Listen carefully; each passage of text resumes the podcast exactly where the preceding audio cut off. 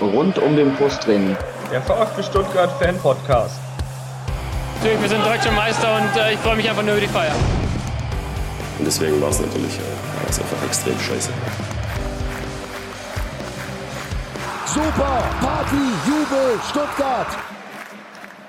Herzlich willkommen beim Podcast rund um den Brustring. Ich bin der Lennart. Und ich bin der Tom, hallo. Und das, was ihr gerade gehört habt, ist unser neues Intro, ähm, das, jetzt, das uns jetzt ab dieser Folge äh, jedes Mal begleiten wird. Dafür vielen Dank an den Erik. Der hat uns dieses Intro erstellt. Ähm, der hat auch selber einen Podcast, der nennt sich Kinocast. Ähm, hört, hört da mal rein, ist auf jeden Fall sehr, sehr hörenswert. Der bespricht da mit äh, ein oder zwei Kollegen jede Woche die neuesten, ähm, die neuesten Filme. Auf jeden Fall vielen Dank an dieser Stelle an den Erik für dieses tolle Intro. Dann ähm, wollen wir noch Podcast-Grüße loswerden. Der Rasenfunk hat uns in seiner letzten Ausgabe gegrüßt. Diese Grüße wollen wir erwidern. Ähm, ja, worum geht es in diesem Podcast? Tom, vielleicht möchtest du es nochmal kurz unseren Hörern erklären, die uns vielleicht erst bei der zweiten Folge ähm, kennengelernt haben. Ja, wie der Name rund um den Brustring schon sagt, geht es in diesem Podcast um den VfB Stuttgart. Ähm, im Prinzip wirklich alles rund um den Brustring, was um den Verein passiert, Spiele, Mitgliederversammlungen und so weiter und so fort, alles, was die Fans bewegt. Ja, genau. Und ähm, seit der letzten Ausgabe könnt ihr uns auch schon auf iTunes äh, hören, herunterladen äh, und natürlich auch bewerten. Wir freuen uns bei iTunes auch immer über Bewertungen. Wenn ihr Lust habt, gebt uns da fünf Sterne und sagt uns, äh, was euch an dem Podcast gefallen hat, vielleicht auch was euch nicht gefallen hat. Aber wir freuen uns auf jeden Fall über Feedback. Das könnt ihr natürlich auch machen über äh, den Blog. Der ist jetzt unter der neuen Adresse www.rundumdenbrustring.de erreichbar. Ist noch nicht ganz fertig, aber wird in den nächsten Tagen dann auch endgültig fertig werden. Ähm, ihr könnt uns bei Facebook folgen, ihr könnt uns bei Facebook auch Rückmeldungen geben unter www.facebook.com slash rund um den Brustring und bei Twitter unter äh, rund UD Brustring. Tom, magst du vielleicht nochmal ganz kurz sagen, wo man dich bei, bei Twitter findet? Ja, mich findet man unter @zwuggele. Genau, und mich findet man unter l-sauerwald bei Twitter. So, jetzt aber genug über, genug über uns. Ich würde sagen, wir fangen jetzt gleich mal an mit dem ersten Spiel, äh, was seit der letzten Folge stattgefunden hat. Das ist das Spiel gegen die TSG Hoff, äh, Hoffenheim. Ähm, das Auswärtsspiel in Sinsheim. Es ging mit, äh, also es ging am Ende 2 zu 2 aus. Es ging, der Nachmittag ging aber schon eher äh, semi-optimal los, nämlich mit der, ähm, mit, dem, mit der Verletzung von Daniel Ginczek. Was genau äh, hat, er für eine, äh, hat er für eine Verletzung? Was ist dem zugestoßen? Ähm, ich weiß es gar nicht, ehrlich gesagt. Er hat, glaube ich, irgendwas am Halswirbel, ne? Er wurde nee, zumindest nee, operiert. Nee. Nicht? Nee, nee, nee, der hat einen Bandscheibenvorfall. Am, aber am Halswirbel. Echt so, so weit oben, okay. Auf jeden Fall, Daniel Ginczek hat einen äh, Bandscheibenvorfall, hat sich dann dazu entschlossen, ähm, sich letzten Freitag, glaube ich, operieren zu lassen, also den Freitag nach dem Hoffenheim-Spiel.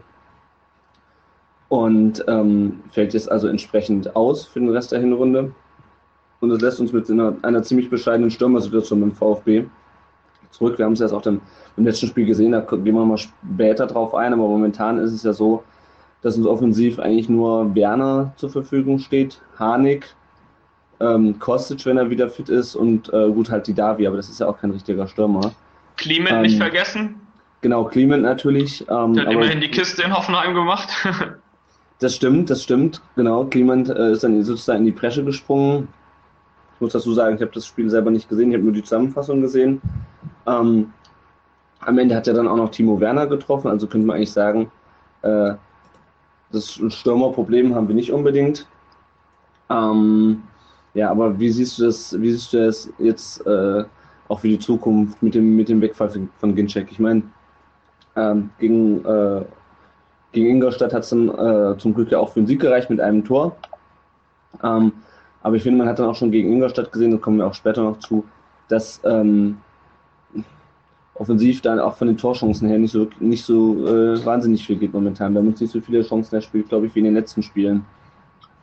Ja, das stimmt. Ich denke aber, das hat auch damit zu tun, dass Zorniger meiner Meinung nach etwas anders spielen lässt, zumindest jetzt Mhm. ab Ingolstadt. Ähm, trotzdem trifft uns Gincheks ähm, Verletzung schwer, meiner Meinung nach. Ähm, klasse Stürmer, den wir so leicht nicht ersetzt kriegen.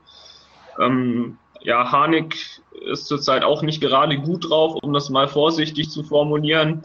Also ich freue mich persönlich sehr, wenn er wieder zurück ist und kurzfristig dann auch mal Kruse endlich wieder fit wird. Ich denke, noch eine weitere Alternative im Sturm ist äh, ja mehr als wichtig. Ja, wann soll denn Kruse wieder, wieder fit werden eigentlich? Der hatte, glaube ich, vier bis sechs Wochen, die da, die da ausgefallen ist, ne? Äh, ich meine, ja, ich denke mal, dass der in zwei Wochen oder so wieder dabei sein kann. Mhm. Zwei Wochen wäre dann also beim Heimspiel gegen Darmstadt wieder. Weiß ich nicht, ob er da dann schon kann, aber ich, ich meine, dass das so angesetzt war. Ja, na, auf jeden Fall in dem, in dem groben Rahmen. Ja. Gut, wenn wir uns deshalb den Spielverlauf angucken von dem Spiel, ähm, wir kassieren mal wieder einen, einen Foul-Elfmeter. Äh, auch einen relativ, relativ unglücklichen Sunic ist es da, glaube ich, der sich, äh, Mhm. Der sich da ein bisschen doof angestellt hat. Ähm, schießen dann das 1 zu 1 in der 64. Minu- Minute durch äh, Clement, das haben wir gerade schon angesprochen. Ähm, und dann kriegen wir, kriegen wir wieder so ein, so ein richtig dämliches Tor, das 2-1. Ähm, da ist leider auch äh, der Tüton mal wieder nicht ganz unschuldig dran gewesen. Also wir hatten es ja ähm, jetzt am Wochenende gesehen, dass er auch ein bisschen besser äh, kann. Aber Mhm. das Hoffenheim-Spiel ist leider mal wieder eins, ähm, an das sich auch äh, Pr- Primislav oder wie der Vertikalpass auch gerne sagt, Pommes Tüton, ähm, nicht, so, nicht, so, nicht so gern erinnern wird. Ähm, ja, magst du vielleicht nochmal ganz kurz beschreiben, wie das, wie, wie, wie das Tor entstanden ist? Ja, ich weiß nicht mehr, welche Spieler genau, äh, genau daran beteiligt waren. Jedenfalls kommt äh, Tyton völlig überhastet aus dem Tor, ähm, wird dann überlupft und äh, darf ihm nicht passieren. Da waren noch genug Spieler von uns am, am Mann mehr oder weniger. Er muss da meiner Meinung nach einfach auf der Linie bleiben und dann passiert da relativ wenig. Aber es geht halt Ja. schnell in der Bundesliga, ne? Ja, ich glaube, im, im Rückwärtsgang rutscht er dann auch noch aus. Also genau, er rutscht glaub, noch weg und äh, da kommen, kommen dann auch viele Dinge einfach zusammen. Ja, das, das Tor entstand, glaube ich, so, es war eine Ecke vom VfB, die natürlich mal wieder direkt auf den Torwart geht, äh, der äh, dann den Ball direkt nach vorne weiterleitet auf den, auf den Volland, wenn ich mich richtig erinnere. Ja, genau. Volland zieht nach vorne durch, die verfolgt ihn, krätscht ihm den Ball eigentlich noch relativ gut weg. Ähm, und dann ähm, kommt Tütern raus, versucht diesen weggekrätschten Ball zu erreichen, erinnert sich dann, glaube ich, auch so ein bisschen an die zwei Elfmeter, die er schuldet hat, macht dann zum völlig falschen Zeitpunkt einen Rückzieher, stolpert und Volland ist natürlich Mhm. dann gewitzt genug, um das Ding über ihn drüber zu heben. Ähm, dann dachten wir alle schon, oder ich zumindest am Live-Tick gedacht, wir dann so, jetzt ist das Spiel vorbei, äh, jetzt haben wir es wieder verkackt. Und dann kommt am Ende doch noch Timo Werner und macht das, äh, macht das 2 zu 2. Ähm, ja, und feiert sein Tor auch ausgiebig, was auch hinterher, was auch hinterher von, von Alex Zorniger entsprechend kommentiert. wurde. Erstmal siehst du das ähm, mit dem Jubeln, siehst du es siehst auch wie viele andere, die sagen, äh, anstatt sich hier groß feiern zu lassen, Ball aus dem Netz holen, äh, wieder auf den Anstoß gehen. Er hatte ja sogar noch die Chance zum 3 zu 2 am Ende. Aber wie siehst du das? Also vom Spielverlauf her war Hoffenheim da meiner Meinung nach schon, oder sagen wir mal so, sie hatten da eher eine schwächere Phase, als wir dann das 2-2 machen. Und ähm, ich glaube, das war in den letzten Jahren wirklich so unser Problem, dass wir zu schnell satt geworden sind. Von dem her kann ich die Kritik von, von Alex Zorniger nachvollziehen, auf jeden Fall. Meiner Meinung nach muss man da das Ding aus dem Tor holen und signalisieren, zack, wir wollen auch noch die dritte Bude ähm, mit der Historie, die wir haben, na klar, ist keine Selbstverständlichkeit. Ich sehe das nicht so kritisch eigentlich. Werner soll da machen, was er will, aber ähm, ja, die Kritik von, von Alex Sonniger war meiner Meinung nach grundsätzlich schon richtig. Wie gesagt, das ist das, was uns eben meiner Meinung nach seit Jahren verfolgt, dass man viel zu schnell zufrieden ist. Ob man das dann wirklich so offen und nach außen tragen muss, wie der Herr Zorniger das gemacht hat, ich glaube nein. Aber Mhm. Timo Werner wird daran, glaube ich, jetzt auch nicht zugrunde gehen. Nee, Also- ich glaube nicht, dass er, Kritik ja, vielleicht nicht so. Klar, Alex Sonniger ist ein emotionaler Mensch, äh, hat sich da vielleicht nicht im Griff gehabt. Gut, hat man geklärt, meiner Meinung nach. Ich denke nicht, dass es sie nochmal passiert. Von dem her jetzt im Nachhinein in Ordnung, aber ja, Kern der Kritik war sicherlich richtig. Ja. Also ich denke, da hatten wir auch schon drüber gesprochen, dass ähm, der Kern der Kritik sicherlich, äh, sicherlich richtig ist, aber die, die Art und Weise, wie er es äußert, das wurde ja dann auch ein bisschen verkürzt. Ähm, da können wir vielleicht auch nochmal ganz kurz drauf eingehen. Es kam ja dann ähm, im Nachgang nach diesem Spiel, als dann ja auch die Tabellensituation äh, die war, dass wir uns auf dem letzten Tabellenplatz mal wieder äh, gefunden haben, ähm, wurde ja auch in den Stuttgarter Medien das Ganze so ein bisschen aufgegriffen und äh, zumindest habe ich so empfunden, so eine kleine Kampagne gegen, gegenüber Zorniger gefahren ist. Ich meine, man kann natürlich zu Zorniger ähm, stehen, wie man will und die Punkte äh, und die Tabellensituation sprechen natürlich jetzt auch nicht gerade für den Trainer, gerade wenn er eine große Klappe hat, so wie, wie das bei Zorniger der Fall ist. Aber diese Kampagne, die dann gefahren wurde, so nach dem Motto, äh, Zorniger redet sich um Kopf und Kragen und in der Mannschaft rumort schon. Ähm, ich, also ich fand, es, ich fand das schon echt grenzwertig. Ich glaube, das letzte Mal wurde ein Trainer so niedergeschrieben, äh, das war, glaube ich, Trapattoni, wenn ich mich nicht, wenn ich mich, mich nicht ganz irre. Ja, das kann gut sein. Das war mir von Presseseite auch definitiv viel, viel zu viel. Ähm, ja, auch das verkürzte Zitat fand ich einfach nicht richtig. Das ist schlechter Stil, gehört sich nicht. Ähm, ja, da musste wohl mal wieder jemand Auflage machen. ja, vielleicht nochmal kurz für die, die es nicht mitbekommen haben. Also Zorniger sagte dann schon, ähm, ähm, ja, das müsse nicht sein mit den Küsschen. Ähm, aber das wäre nun mal so bei jungen Spielern und das müsste man ihnen auch zugestehen. Und im Grunde wurde ja nur die erste Hälfte dieses Zitats dann in den Medien aufgegriffen und in den, äh, in den Blogs ja auch äh, mit verschiedenen Grafiken äh, und Süßigkeiten, äh, Bildern genau. dann noch, noch, mal, kom noch mal kommentiert. Ähm, aber im Grunde muss ich schon sagen, ich fand das sehr, sehr einseitig. Man hat, so, man hat ja sowieso so ein bisschen das Gefühl, seit ähm, der schöne Hansi aus dem Aufsichtsrat zurückgetreten ist, äh, sind die Stuttgarter Medien da so ein bisschen auf dem Trocknen, was die Informationen angeht. Äh, also auch was diese Informationen aus dem Mannschaftskreis angeht, dass die Mannschaft jetzt unzufrieden sei mit Zorniger und dass diese öffentliche Kritik äh, die Mannschaft nerven würde. Das sind ja alles Sachen, mhm. ähm, ich weiß nicht, also da ist, glaube ich, auch viel, viel Mutmaß, aber ich kann schon vorstellen, ich habe schon früh gedacht, dass die Mannschaft ähm, eventuell irgendwann die Schnauze voll hat von der öffentlichen Bloßstellung. Mhm. Ich muss aber auch ganz ehrlich sagen, zum anderen, äh, die Mannschaft hat so langsam ihr Recht nach den letzten zwei Jahren so langsam das Recht verwirkt, da beleidigt zu sein, weil äh, was die zum Teil in den letzten zwei Jahren auch spielerisch und auch von der Einstellung her abgeliefert haben, tut es vielleicht ganz gut. Wenn man mal einen Trainer hat, der mal ein bisschen ähm, auf den Tisch schaut, ob das nun intern oder öffentlich ist, ist mir dann ehrlich gesagt wurscht. Ähm, Hauptsache, man kommt mal so ein bisschen aus dieser, aus dieser Wohlfühl-Oase raus die man mit VfB in den letzten Jahren hatte, weißt du, mit diesem, oh, wir werden, ja. Wir, haben ja. zwar eine, wir haben zwar eine spielerisch bescheidene Saison, kommen aber ins Pokalfinale, dann ist wieder alles gut. Ähm, und dann wundern wir uns, dass wir nach drei Spielen, äh, dass wir alle Spiele verlieren unter Labadier oder relativ schlecht starten unter Labadier, dann wird er doch rausgeschmissen. Mhm. Ähm, ja, ja vielleicht schon eine perfekte Einleitung zu unserem neuen Thema, nämlich der Mitgliederversammlung was mir dort definitiv sehr gefallen hat, ist, dass äh, Dutt hier definitiv die Mannschaft in die Pflicht genommen hat. Sagst du ja im Prinzip jetzt auch gerade die Wohlfühl-Oase VfB Stuttgart. Ähm, für die Mannschaft ja. vor allem, ich denke, es ist mal an der Zeit, hinter einem Trainer zu stehen und die Mannschaft in die Pflicht zu nehmen.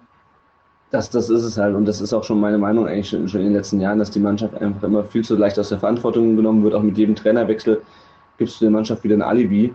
Ähm, was mir bei dem, um noch kurz auf das, ähm, auf das Hoffenheim-Spiel zurückzukommen, dann äh, können wir gerne weitergehen zur, zur Mitgliederversammlung, weil das Hoffenheim-Spiel ist das auch schon äh, zwei Wochen her und äh, ich glaube, gerade jetzt nach dem Ingolstadt-Spiel äh, relativieren sich auch einige Sachen wieder, weil es lagen ja dann doch, äh, die Spiele haben sich dann doch sehr, sehr unterschieden. Ähm, obwohl, obwohl sowohl Hoffenheim als auch, äh, obwohl Hoffenheim ja sehr viel tiefer drin, unten drin steht als, als Ingolstadt das tut. Was mir noch aufgefallen ist, und ich glaube, das war wieder beim ähm, bei dem, genau bei dem 2 zu 1 durch Volland. Ähm, klar, bei, einer, bei einem Eckball, da äh, stellst du dich nicht mit zehn Mann in die eigene Hälfte. Aber auch da war der VfB halt wieder sehr weit aufgerückt. Und da hat das Umschaltspiel ähm, nicht wieder nicht funktioniert und wir waren dann, wir waren dann wieder, wir waren dann wieder ganz überrascht. Ähm, das hat sich jetzt mit dem Ingolstadt-Spiel ein bisschen gebessert, da kommen wir später noch zu. Da gab es auch eine Szene, wo wir nach dem Fehlpass im Mittelfeld plötzlich hinten ganz schön offen waren. Hm. Ähm, das ist ja, aber, aber das, Ja, genau, das ist im Prinzip das, was äh, Alex Zorniger ja auch schon mal gesagt hat, dass man in solchen Situationen eben die Eins gegen Eins äh, gewinnen muss. Sonst funktioniert das äh, die ganze Spielidee nicht, die der Gute hat. Ähm, ja.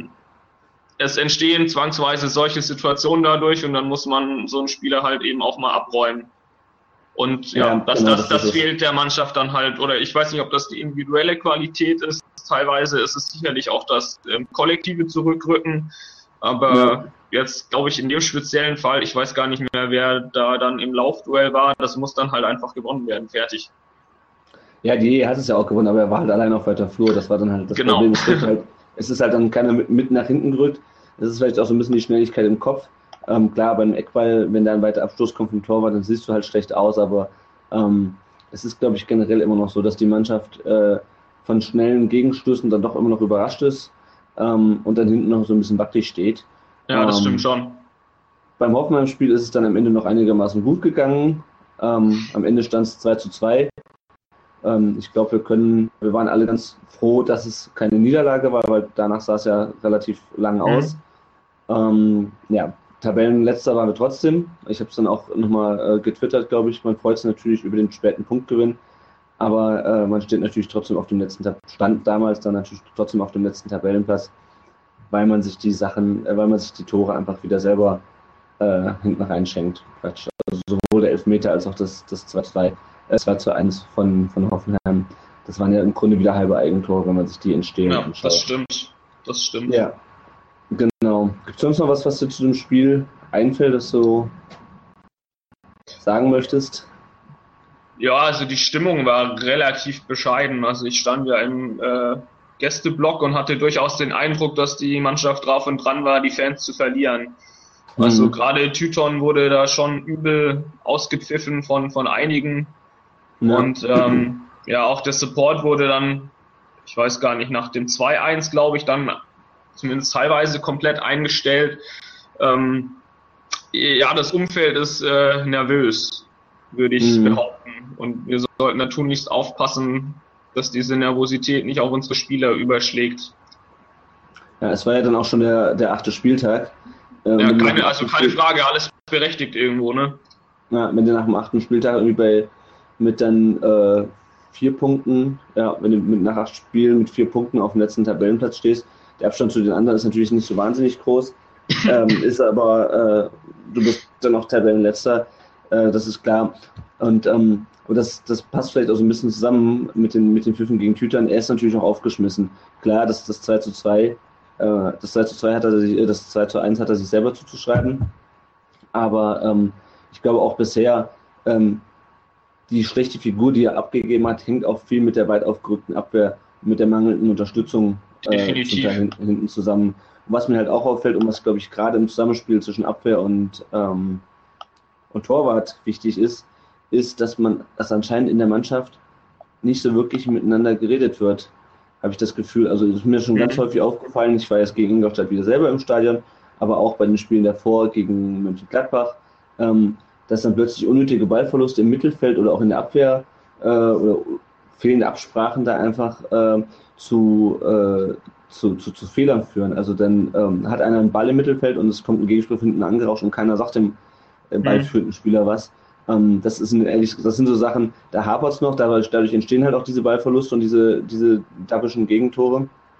Äh, das ist, glaube ich, was, wo wir noch, wo die Mannschaft irgendwie in, intern noch ein bisschen dran arbeiten muss, dass man sich halt einfach, dass man mehr miteinander redet und sich gegenseitig auf die auf den Gegenspieler aufmerksam macht, weil das kann ja nicht sein. Ja, das stimmt. Also ich, ich sehe da die als großen Stabilisator immer noch. Ähm, merkt man eigentlich in fast jedem Spiel, in dem er auf dem Platz steht, dass er viel kommuniziert, auch zu den jungen Spielern geht. Ähm, ich weiß nicht, da müssen wahrscheinlich dann andere Spieler eben auch noch, ähm, oder es gibt noch andere Spieler, von denen er auch so viel kommen muss. Beispielsweise ein Martin Harnik, der schon ewig bei uns spielt. Ja, und oder, ähm, oder also gerade, oder ein Christian Gentner war jetzt bei Ingolstadt nicht dabei oder gegen Ingolstadt nicht dabei. Ähm, da erwarte ich eigentlich schon noch definitiv mehr von denen. Also gerade bei Harnik, ich habe keine Ahnung, was mit dem Jungen zurzeit los ist, aber der scheint ja nur mit sich selbst beschäftigt zu sein zurzeit. Mal wieder, ja. Mal wieder, leider. Also ich, ich mag ihn total gerne, aber äh, gerade wegen der Verletzung von Daniel Ginczek, er sollte langsam mal wieder ja, auf den Damm kommen. Ja, das ist ja wieder das Problem, was wir haben mit den, mit den vielen Mitläufen und den, den wenigen Führungsspielern. Ähm, wir hatten ja schon gegen, gegen Hoffenheim das Problem, dass dann halt ähm, vorne Ginczek fehlte, so ein bisschen der, der Brecher im Sturm. Gentner Mhm. fiel, dann, fiel dann verletzt aus, den hat Rupp gespielt. Ähm, Hm. du hast Maxim und die Davi äh, zusammenspielen lassen, was aber auch nicht so super gut funktioniert hat.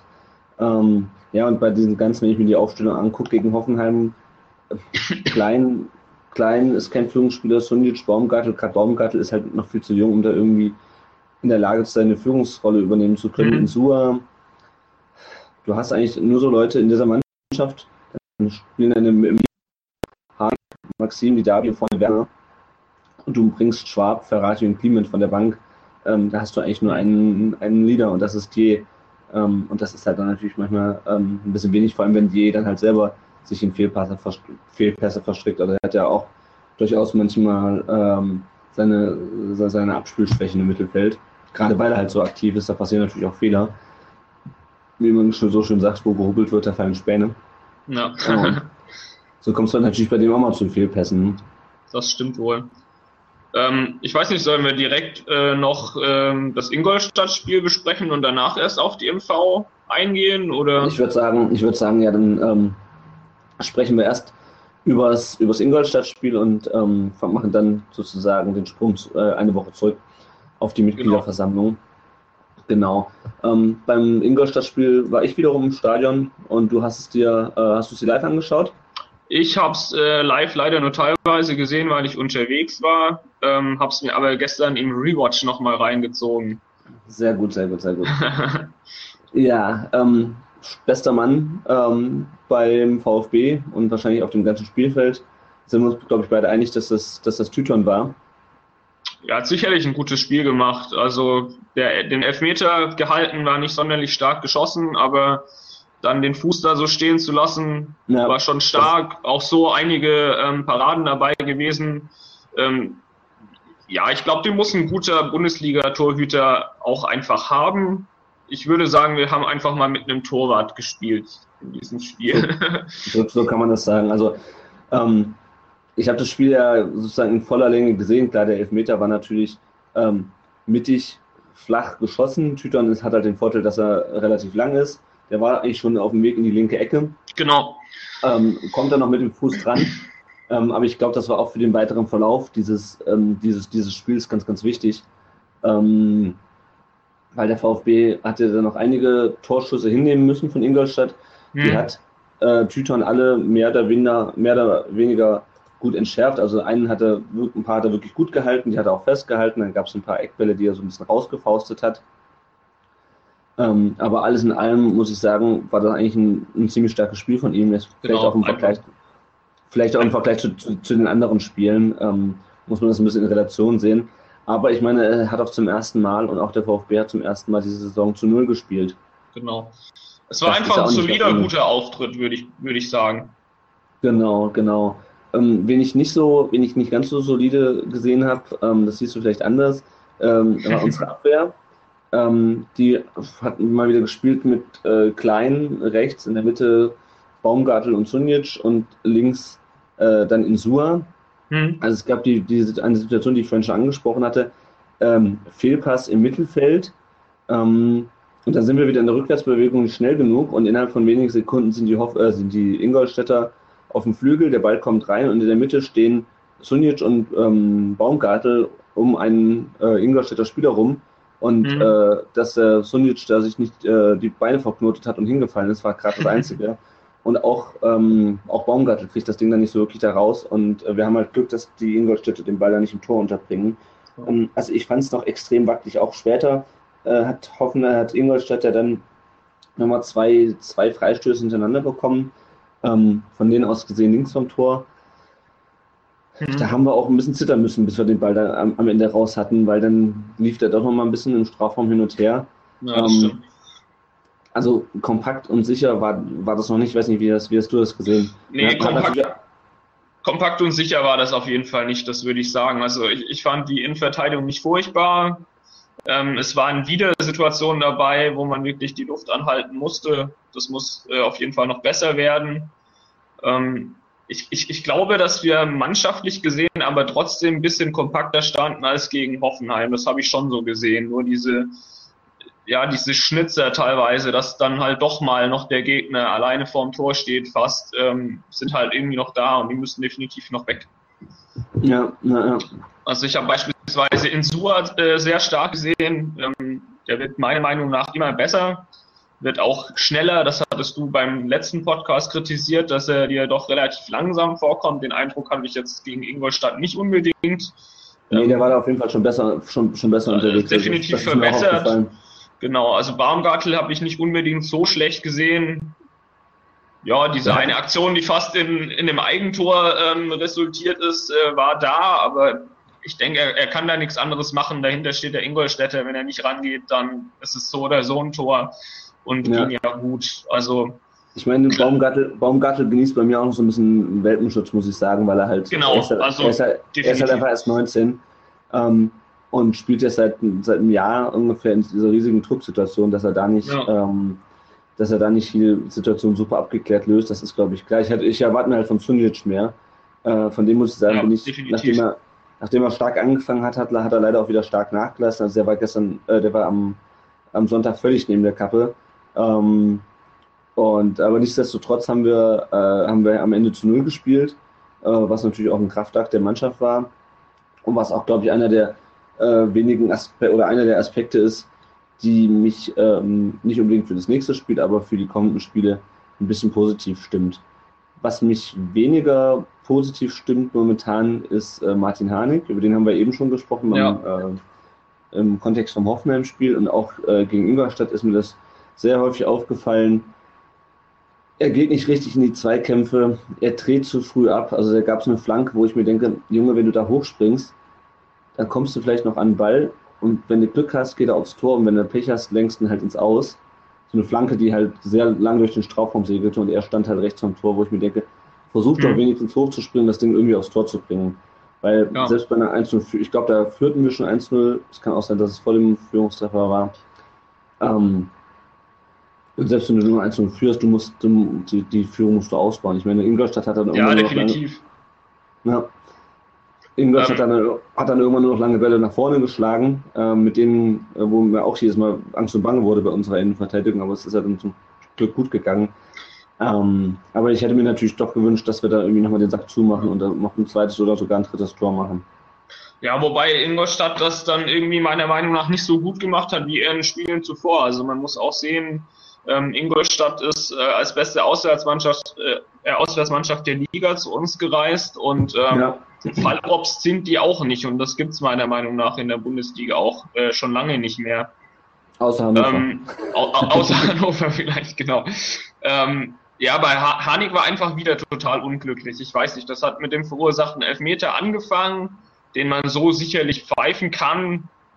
Ja, ich weiß nicht, ob es davor abseits war. Jetzt gestern beim Rewatch, äh, der Kommentator auf VfB TV hat das als klares Abseits gesehen. So klar war das meiner Meinung nach nicht. Ähm, nee, fand ich auch nicht. Weiß ich nicht. Also ich denke, es war kein Abseits von dem her. Das Ding kann man wohl pfeifen. Da geht Martin einfach auch nicht so sonderlich clever hin. Wie schon Toni Sunic gegen, äh, gegen Hoffenheim. Ne? Das Genau. halt Also so. Äh, ein es bisschen Tor, halt, Tor selber eingeschenkt, wenn's, wenn er reingegangen wäre. ja, äh, da fehlt einfach noch ein bisschen die Cleverness und, und gerade von, von einem Martin Harnik erwarte ich das eigentlich, weil er einfach lange genug im Geschäft ist. Der, der muss das drauf haben. Fertig. Ja, ja, ja.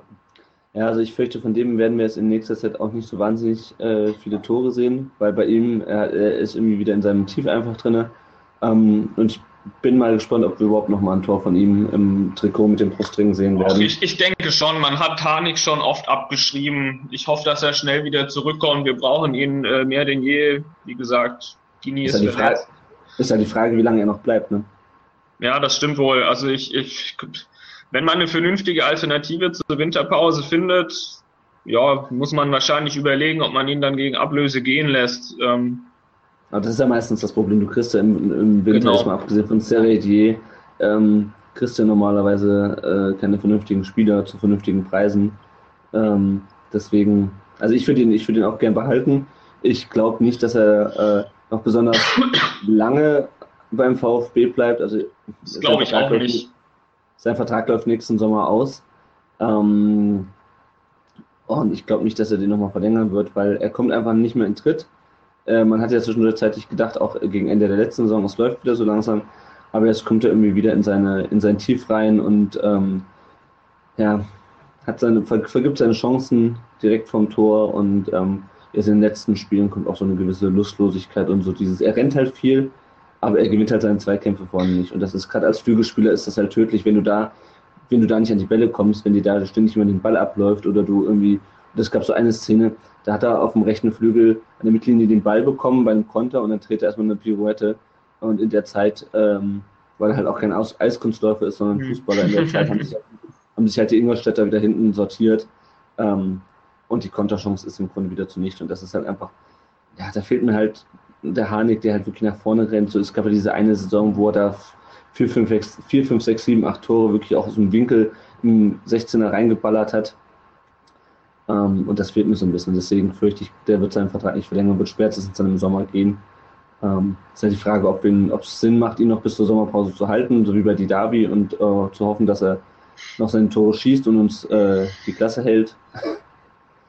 ähm, oder ob man ihn halt schon zur Winterpause abgibt und versucht, neue Ablösung mit ihm zu erzielen. Schalke gibt ja immer gerne äh, Geld aus für Spieler. Die ja, ich denke, ich denke, dass man ihn halten wird. Ähm, also Lustlosigkeit würde ich ihm auch nicht vorwerfen. Ich glaube, er ist ähm, einfach viel zu viel mit sich selbst beschäftigt.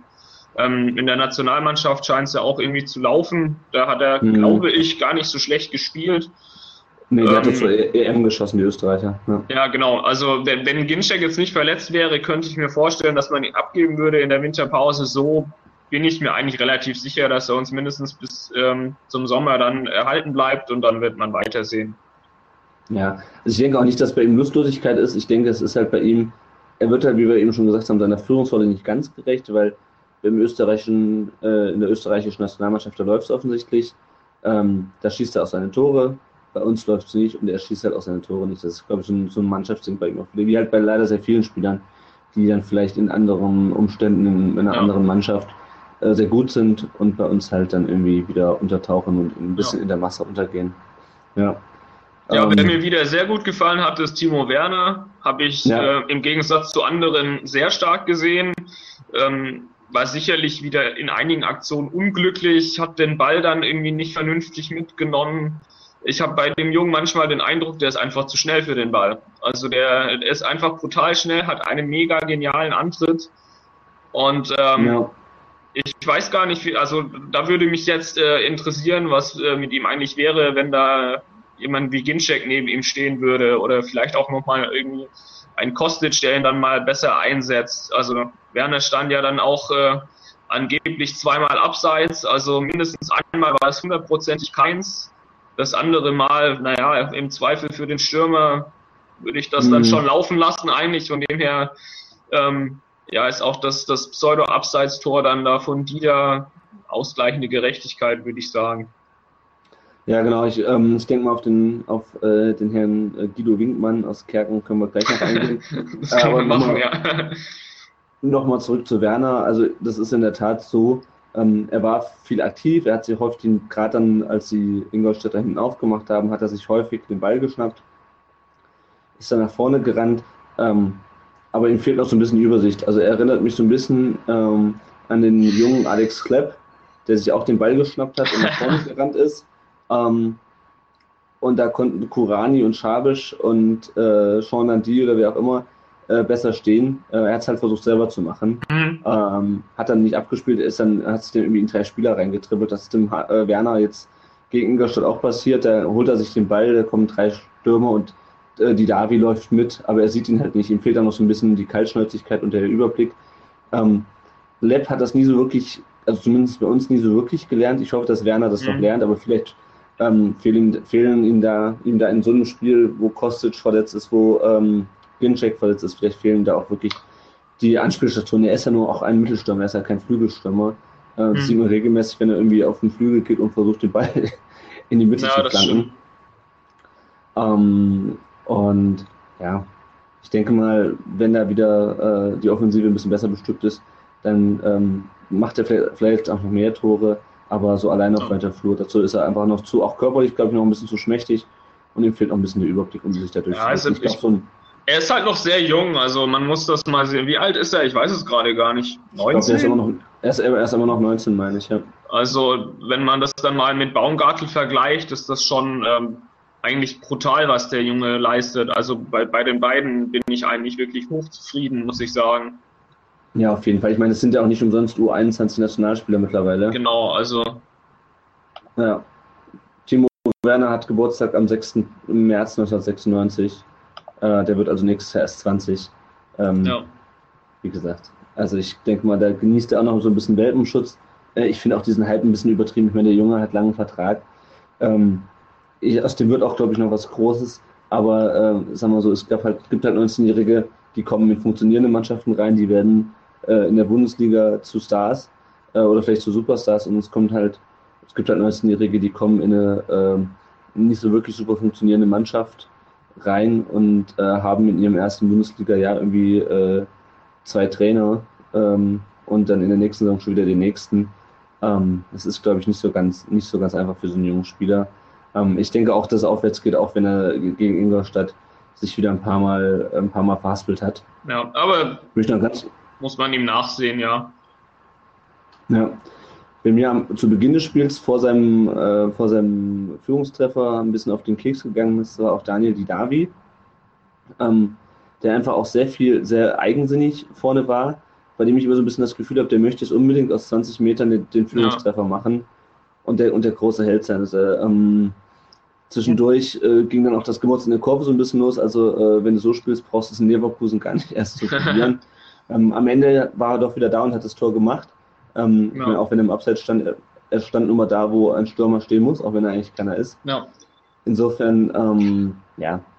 Vielleicht braucht man aber auch so einen Typen, einfach, der einfach mal draufhält. Ich meine, ja klar, also da waren sicherlich Schüsse dabei, wo man denkt, so um Himmels Willen, Spiel ab, ja. ähm, weil es einfach völlig aussichtslos war. Also diese Balance muss er, glaube ich, auch noch finden irgendwo. Aber ich finde es gut, dass wir so einen Typen haben. Ich denke, er ist auch sehr wichtig für die Mannschaft, hat das Tor wieder gezeigt. Ähm, ja. ja. Und er würde, er würde wahrscheinlich auch in Leverkusen in der, in der sagen wir, besseren Mannschaft auch besser funktionieren, als er das vielleicht bei uns könnte, könnte ich mir auch vorstellen. Die Anspielsituationen, äh, die Anspielstationen fehlen. Was, nicht so gut war äh, gegen, gegen Ingolstadt. Ich meine, wir haben gewonnen, wir klagen jetzt hier so ein bisschen auf hohem Niveau. Fand ich, fand ich weiterhin die Ecken. Ja, das ähm, stimmt. Das könnte man, das könnte man natürlich karlauern und sagen, äh, dieser, dieser Rausch da in Darmstadt, äh, wäre das nicht einer für uns? Nein, wäre äh, nicht. Er hat hier einfach nicht funktioniert. Und ähm, Darmstadt ist, glaube ich, auch sehr speziell, was das angeht. Ähm, da, da sieht man einfach ein brutales Team auf dem Platz und ähm, da sind die echt zu beneiden, meiner Meinung nach. Und ähm, das ist ja so ein Sammelsurium von Verstoßenen. Ich habe das, glaube ich, in der Sportschau oder so gehört, irgendwann mal, mhm. dass eigentlich die, die verstoßenen Spieler nach äh, Darmstadt gekommen sind und dann nochmal aufblühen. Ähm, mal, mal schauen, wie, ja. lang, wie, äh, für, wie lange das dann noch ähm, passiert. Was mich wirklich erschreckt hat gegen Ingolstadt war, die Zweikampfstatistik. Also wir haben nur 41,5 Prozent der Zweikämpfe gewonnen. Ähm, das mhm. ist meiner Meinung nach nicht wirklich akzeptabel. Also das ähm, ist definitiv eine Kiste, die wir trainieren müssen und verbessern müssen. Ja, ja, definitiv. Also es war auch, ähm, es war am Ende nicht sicherlich, am Ende sicherlich ein verdienter Sieg, aber ähm, an ganz vielen Stellen hat es dann noch gehapert, wie du auch gesagt hast, in, in der, in, in der Zweikampfstatistik. Ähm, ja, Ingolstadt ist natürlich ein Aufsteiger, der natürlich auch äh, beißt und kämpft und äh, auch mit relativ wenig Toraufwand relativ viele Punkte schon ent, äh, entführt ja, hat in dieser stimmt. Saison. ähm, naja, aber äh, ja, das sind einfach Statistiken, also gerade die Zweikampfstatistik stimmt. stimmt. Die wichtigste ähm, haben wir dieses Mal ja gewonnen, ne?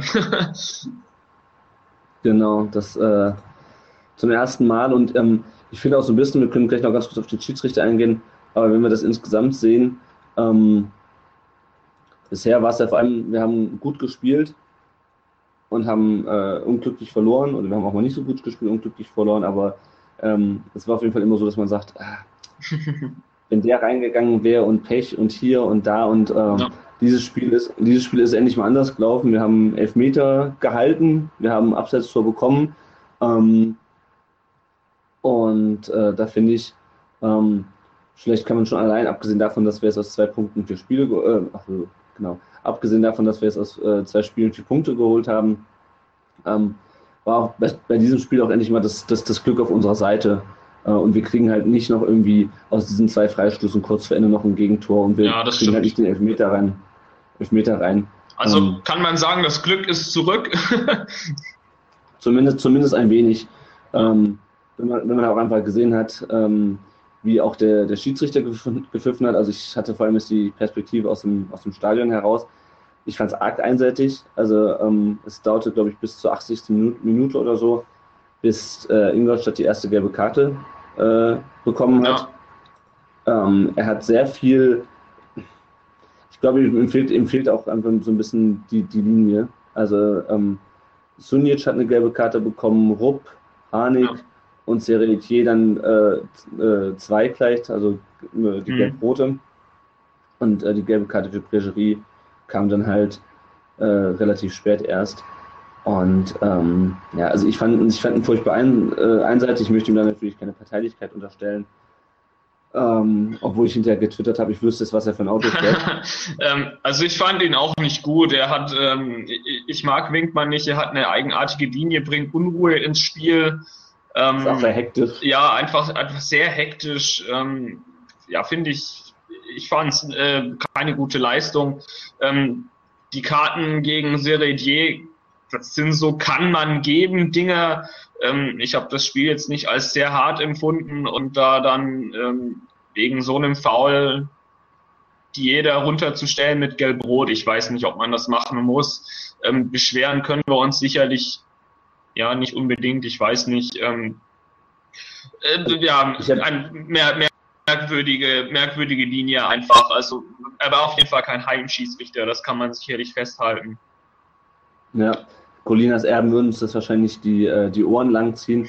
ähm, aber ich, ich fand auch, also es waren einfach, ähm, das pfeifte auf der einen, wie gesagt, ich habe es halt nur, ich nur im Stadion gesehen, ich habe mir jetzt nicht jedes Fall nochmal in der, in der Zusammenfassung oder in der, in der ähm, äh, auf Video angeschaut.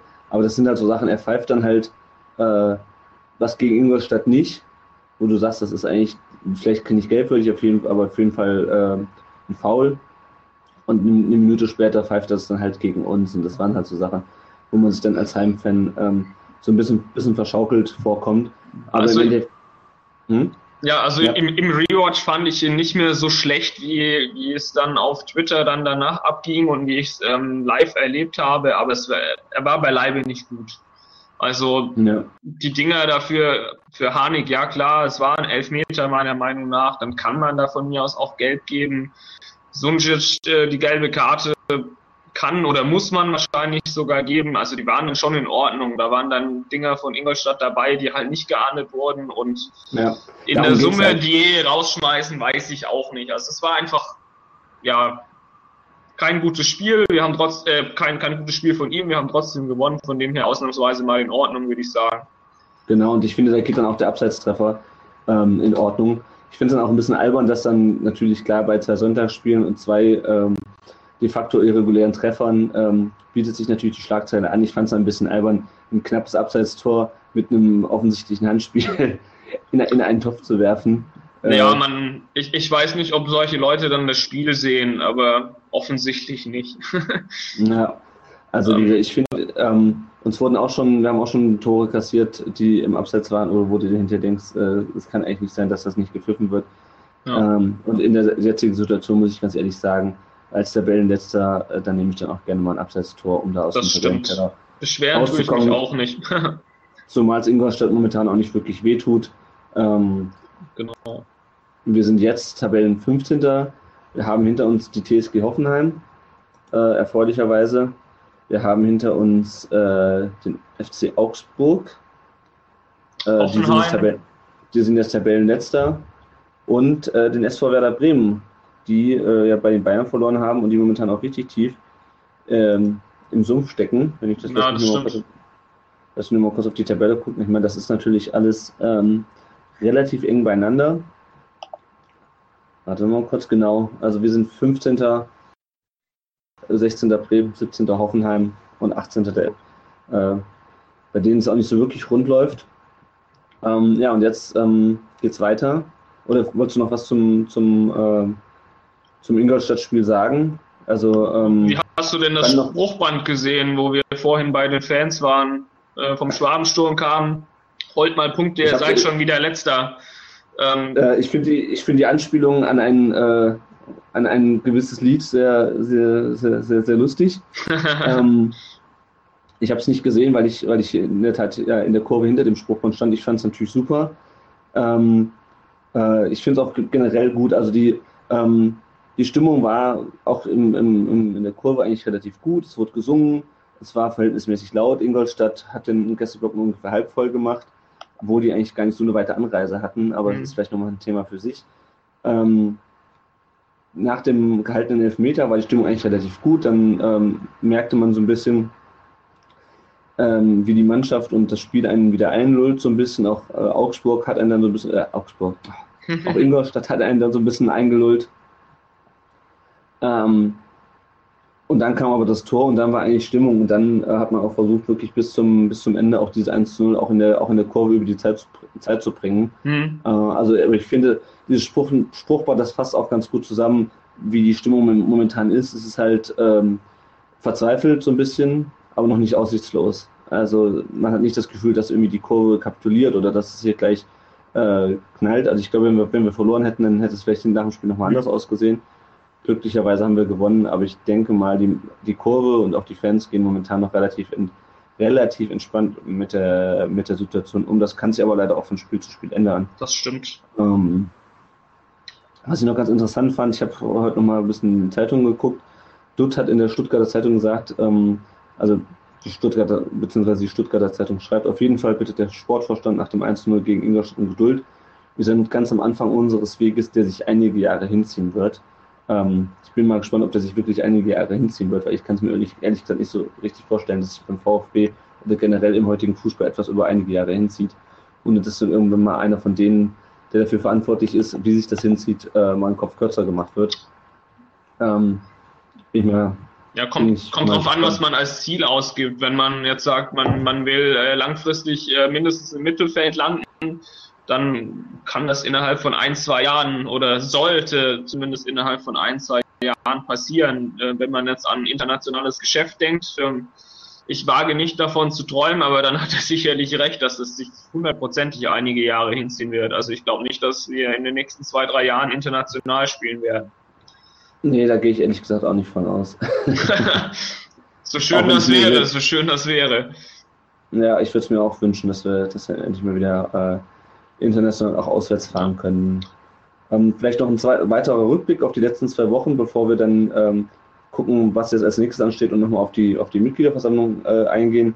Ähm, es haben noch zwei Talente ähm, ihre Verträge verlängert, und zwar Steven Samer, der hat ja in der Vorbereitung schon mal in der Innenverteidigung gespielt, wurde dann aber wieder zur zweiten Mannschaft beordert, ähm, hat aber trotzdem einen längeren Vertrag unterschrieben, ich glaube bis 2019 oder 2020. Ja, Und der andere, der einen Vertrag unterschrieben hat, ist äh, Arif äh, Ferrati, ähm, von dem ich mir sehr viel erwarte. Also ich glaube, ähm, das ist wieder so ein, so ein richtiges Top-Talent, wenn der Ja. halt äh, vielleicht nicht wie Werner und Baumgartel in so einer äh, in einem Abstiegskampf groß werden muss, sondern dann vielleicht richtig, äh, richtig in der Mannschaft einsteigt, wenn es dann vielleicht nächstes Jahr oder so wieder besser läuft. Ja, dann haben wir, glaube ich, viel Freude an dem. Genauso übrigens wie an Max Besuschkow, der äh, spielt ja auch bei der, bei der zweiten Mannschaft. Äh, hat in der B-Jugend Bundesliga, ich glaube, 20, 30 Tore geschossen. ja. Ist jetzt in der zweiten Mannschaft und ähm, der geht auch richtig ab, hat jetzt auch die letzten Spiele getroffen. Ich glaube, da Ähm. sind wir noch dran, den Vertrag zu verlängern. Ich glaube, der Ich ähm, glaub auch. ist leider noch nicht so langfristig. Da muss man mal schauen, ob äh, das, da hängt halt, glaube ich, viel die äh, sportliche Situation dran, ähm, ob da Ja. dann einige Talente bleiben oder ob die wegbrechen werden. Ja, es gibt ja auch den einen, der zu, der zu den Bayern gegangen ist. Ist nicht Kimmich, sondern ähm, ach, mir fällt der Name gerade nicht ein. Aber das ist ja auch so jemand, der, glaube ich, bei den Bayern ist auch in der Ja. ähm, in, in der Jugend spielt und relativ, relativ viele Tore macht. Ja. Ähm, genau. Wollen wir erst nochmal ähm, drauf eingehen, was sonst noch gerade so äh, am letzten Wochenende passiert ist? Ähm, es gab ja dann noch ein weiteres Spiel mit VfB-Beteiligung am Wochenende. Und zwar von unserer zweiten Mannschaft gegen die Kickers. Ähm, es wurde dann 2 zu 1 gewonnen. Das wurde auch im Stadion dann entsprechend, wurde dann Derby-Sieger auf der, auf der Anzeigetafel eingeblendet. Ähm, ich gucke die Spiele von der zweiten Mannschaft nicht genug, um da wirklich ähm, tiefergehend das analysieren zu können. Ähm, die sind relativ schlecht gestartet. Ähm, es ist jetzt ein bisschen besser geworden. Ähm, ich bin mal gespannt, ob Jürgen Kramny die Saison übersteht. Also die, schon die letzte Saison war ja nicht so wahnsinnig Ich bin auch gut. Da standen, gespannt. ja schon, da standen ja auch schon beide Mannschaften zeitgleich im Abstiegskampf. Ähm, wie gesagt, es gibt echt ein paar Lichtblicke. Also Uphoff hat wohl sehr gut gehalten, den Torwart, den wir von Nürnberg ähm, zu, zurückgeholt haben, wenn ich es richtig in Erinnerung habe. Mhm. Und ähm, ja, wie gesagt, so, so Leute wie Besuschkow, die dann halt ihre Tore machen, so langsam, da läuft es sicherlich ganz gut. Die A-Jugend ist ja relativ schlecht gestartet.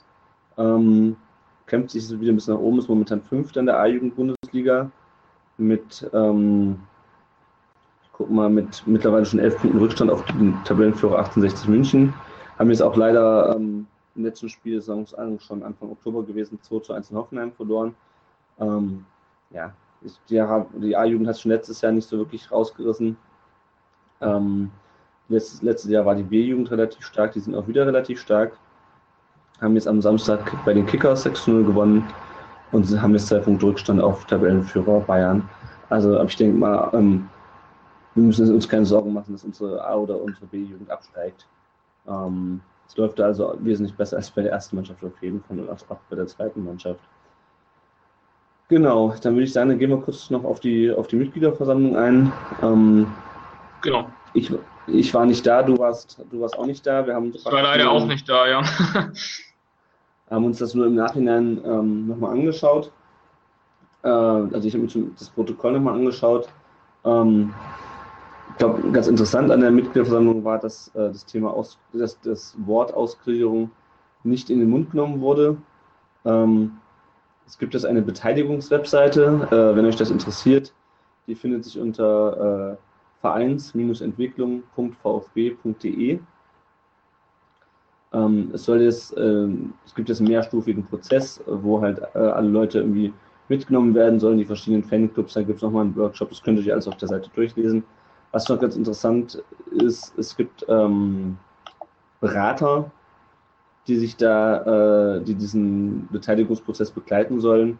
Und da steht auf dieser Webseite, ja, das sind äh, Dauerkarteninhaber, sie sind im VfB eng verbunden, äh, was für mich halt so ein bisschen so, so, so ein Geschmäckle wieder hat, äh, dass dann Ja. so Sachen dann halt nicht irgendwie richtig wirklich von externen gemacht werden, sondern irgendwie äh, doch wieder von so ein, so ein bisschen so ein bisschen rumgemauschelt wird. Und ich meine, es ist klar, dass die, dass die Vereinsführung natürlich den, äh, die Ausgliederung will. Ich glaube, da sind wir uns, äh, da brauchen wir uns keinerlei Illusionen hingeben. Ähm, die wollen äh, ausgliedern. Ähm, wie sie es genau machen, wissen sie noch nicht. Sie wissen nur, dass sie die Mitglieder mitnehmen müssen. Und ich glaube, zum Thema Ausgliederung, da kann man fast eine eigene Folge zu machen. Das sollten wir vielleicht auch nochmal, wenn es soweit ist, dann tun. Das stimmt. Ähm, Ähm, also wa- was mich wirklich stört an der ganzen Sache ist, dass ich mir tatsächlich mehr Transparenz erhofft habe. Also das wurde bei der letzten Mitgliederversammlung groß angekündigt äh, von Bernd Wader, dass man die Mitglieder auf jeden Fall mitnehmen möchte. Macht man jetzt auch, aber ähm, ich weiß nicht, ob diese Regionalversammlungen da der richtige Weg sind. Ich habe das Gefühl, dass dadurch nicht so viele Leute erreicht werden, als wenn man das vernünftig auf der Mitgliederversammlung ähm, diskutiert hätte. Also ich persönlich habe jetzt noch keine Ahnung, was der VfB Stuttgart möchte. ja, Behalte ich als nicht. Mitglied meine Stimmrechte, sind die dann weg, was äh, das der wahrscheinlichste Fall ist. Beziehungsweise ich glaube nicht, dass es eine Ausgliederung geben kann, wo die Mitgliederrechte wirklich gewahrt werden können. Also mir, mir fällt zumindest nicht unbedingt eine Gesellschaftsform dazu ein. Ähm, Das wird, da wird sich ja auch in der, wird ja auch ein Investor schön blöd in, in die Genau. äh, aus, aus der Wäsche gucken, wenn äh, er da Geld äh, in den Verein steckt und plötzlich äh, äh, kommt da diese blöde äh, Demokratie noch dazwischen. Also das, Genau. äh, also let, letztendlich kann weiß ich, nicht ähm, vorstellen. Genau, let letztendlich weiß ich einfach nicht mehr. Und das äh, nervt und stört mich sehr. Und äh, ja, unser Aufsichtsrat hat sich ja auch mal wieder nicht mit Ruhm bekleckert, was da äh, Herr Garcia abgezogen hat, fand ich auch wieder unter aller Sau. Ähm, mhm. Quasi wird gefragt, ob er Alex Zorniger als Bauer beleidigt hat und hat dann, äh, ja, stellt sich hin und ähm, verteidigt äh, den Beruf der Bauern. Das fand ich schon sehr grotesk. Da muss er das dann, äh, ja, sagen, dass er es nicht getan hat oder sich hinstellen und sagen, ja, er hat es getan, es tut ihm leid oder was weiß ich. Also ich denke, der Aufsichtsratsrücktritt von Schmidt und Garcia war dann auch nach dem ähm, nach der Nichtentlastung mit, ich glaube, um die 70 Prozent waren das ähm, ja. folgerichtig. Ich hätte es nicht gedacht. Das rechne ich den Herren hoch an. Ähm, ich glaube, das kann nur gut sein, wenn auch da mal frischer Wind reinkommt. Jetzt mit Dutt äh, kam frischer Wind. Die Mannschaft wurde umgebaut. Ähm, und es ist vielleicht gar nicht so schlecht, wenn es dann auch im Aufsichtsrat was passiert.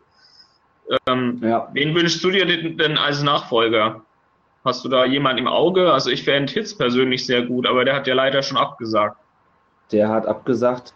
Ähm, ich muss halt ganz ehrlich sagen, es ist mir eigentlich relativ wurscht, wer da im Aufsichtsrat sitzt. also das ist ein Gremium, was in äh, was das, das Präsidium ähm, kon kontrollieren soll oder den, den, den, den Vereinsvorstand.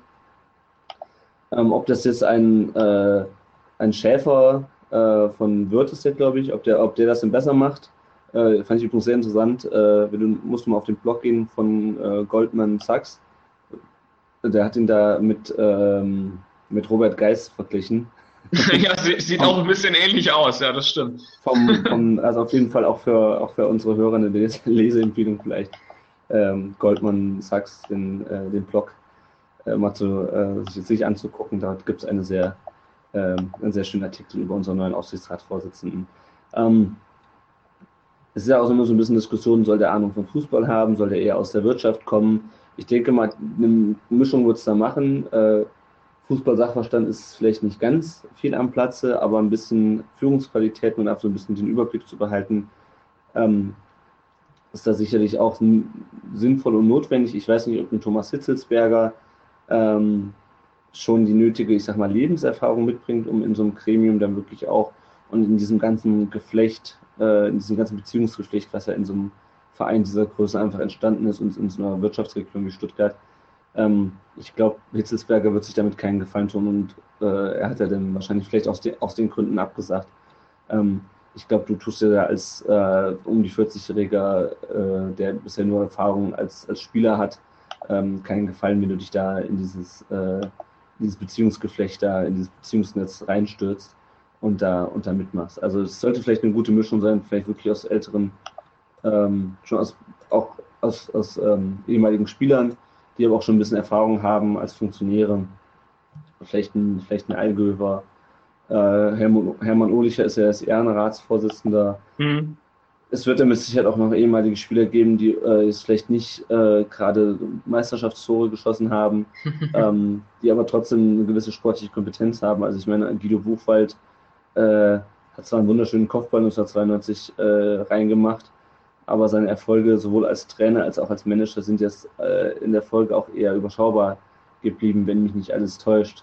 Hm. Ähm, also ein guter, guter äh, Spieler macht immer noch keinen guten Trainer oder Manager und erst recht keinen guten Funktionär. Das stimmt. Ja. Also, wie gesagt, das haben wir einen dreiköpfigen Aufsichtsrat, der bis zur nächsten Mitgliederversammlung immer noch beschlussfähig ist, ähm, der auch hoffentlich äh, weiß, wann er die Klappe zu halten hat. Das ist mir das Wichtigste. Also ich möchte nicht so einen Aufsichtsrat ja. haben, wie es beim HSV im letzten Jahr der Fall war. Und äh, dann ist mir eigentlich relativ wurscht, wer da drin ist. Es wird sowieso wieder irgendjemand aus einem äh, mittelständischen Unternehmen aus der, aus der Region Stuttgart sein, der, der da reinkommt. Ja, das denke ich ähm, auch. Vielleicht dann irgendwie ja. der, Vize, der Vizepräsident von Gazi und der äh, Vorsitzende irgendeiner anderer, irgendeiner anderen Daimler-Sparte oder was weiß ich. Also, ähm, ja. Ähm, ich fand das mit der Nichtentlastung also überrascht hat es mich nicht. Wir hatten das ja schon bei mhm. anderen Mitgliederversammlungen, dass Leute nicht entlastet wurden. Ich war mir nicht, bin mir nicht ganz so sicher, ob wirklich alle Mitglieder wussten, was eine Nichtentlastung bedeutet.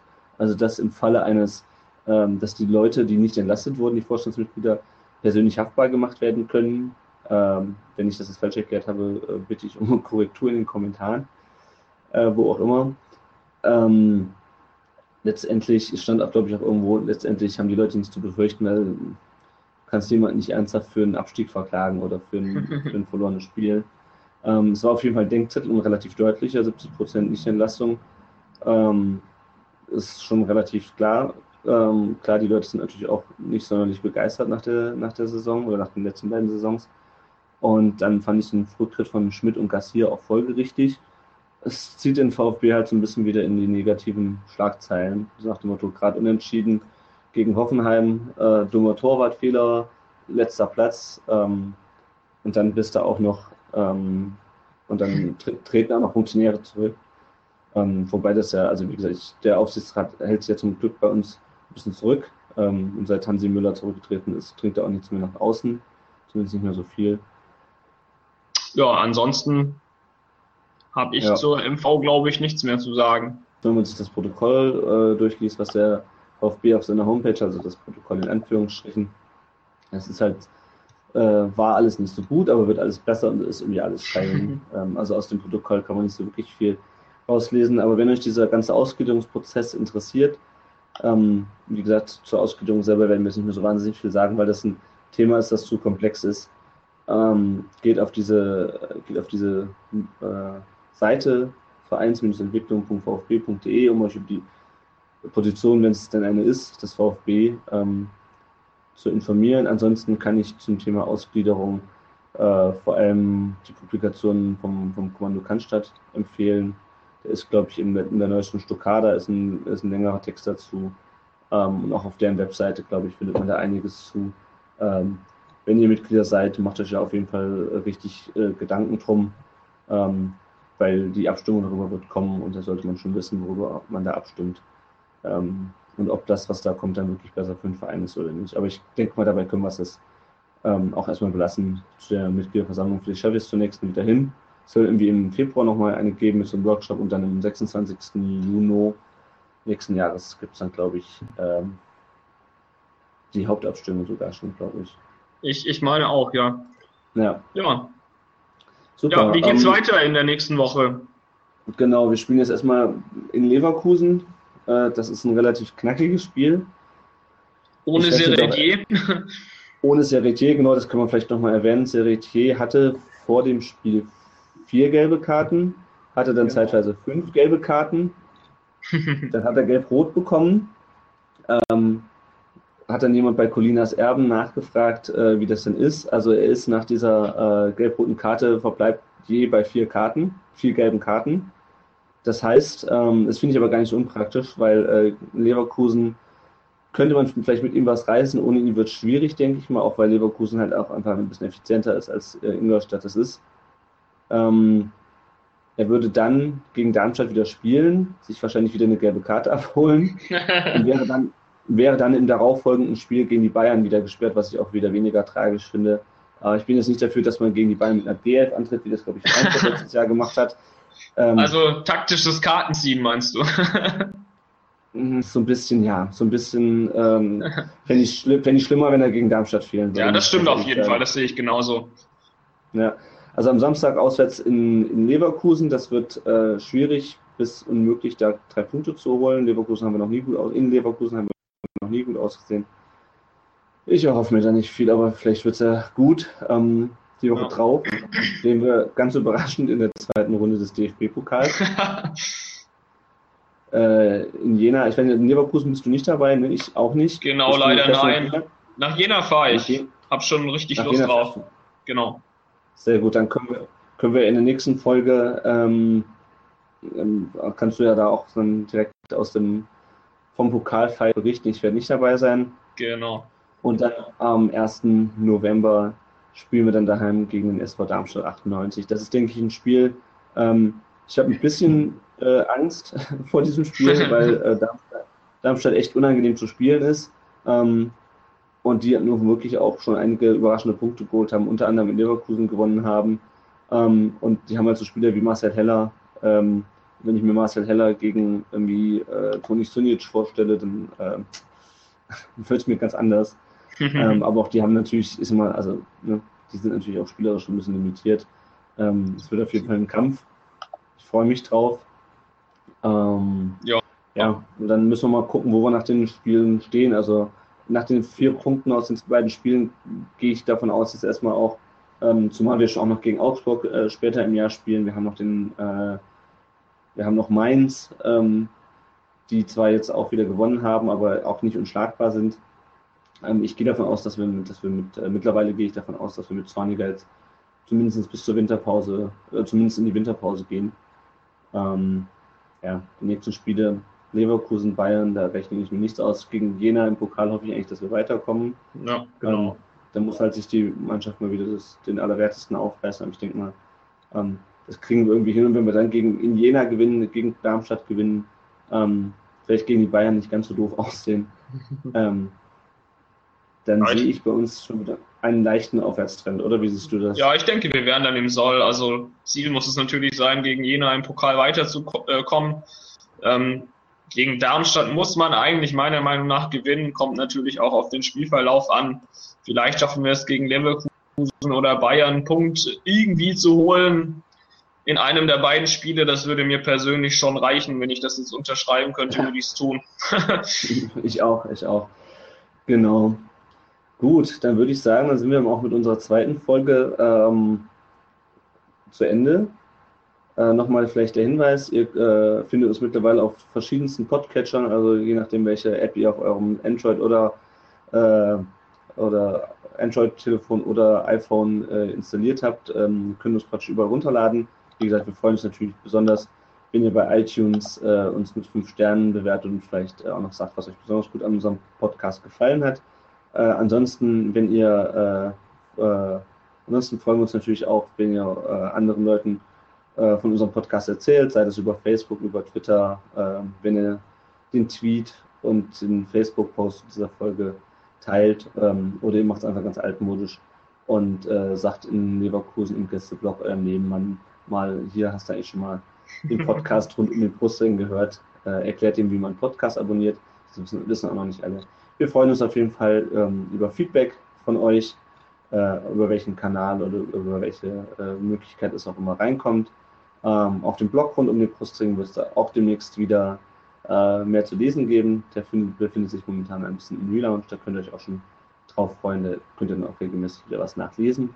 Ähm, ja, und dann würde ich sagen an dieser Stelle, Tom, äh, dir noch einen schönen Abend. Du willst, glaube ich, noch Dankeschön. Champions League gucken. Ich gehe jetzt noch Champions League gucken, genau. Noch ein Bierchen wenn trinken. Wir wenn wir den, wenn wir den äh, VfB schon nicht selber in der Champions League sehen können. Dann, ja, schade, aber auch. Wäre schön heute in London oder wo auch immer.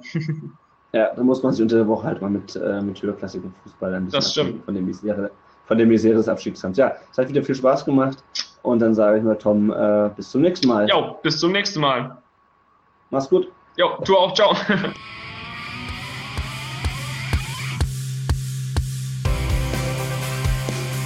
Rund um den Brustring. Der VfB Stuttgart Fan Podcast.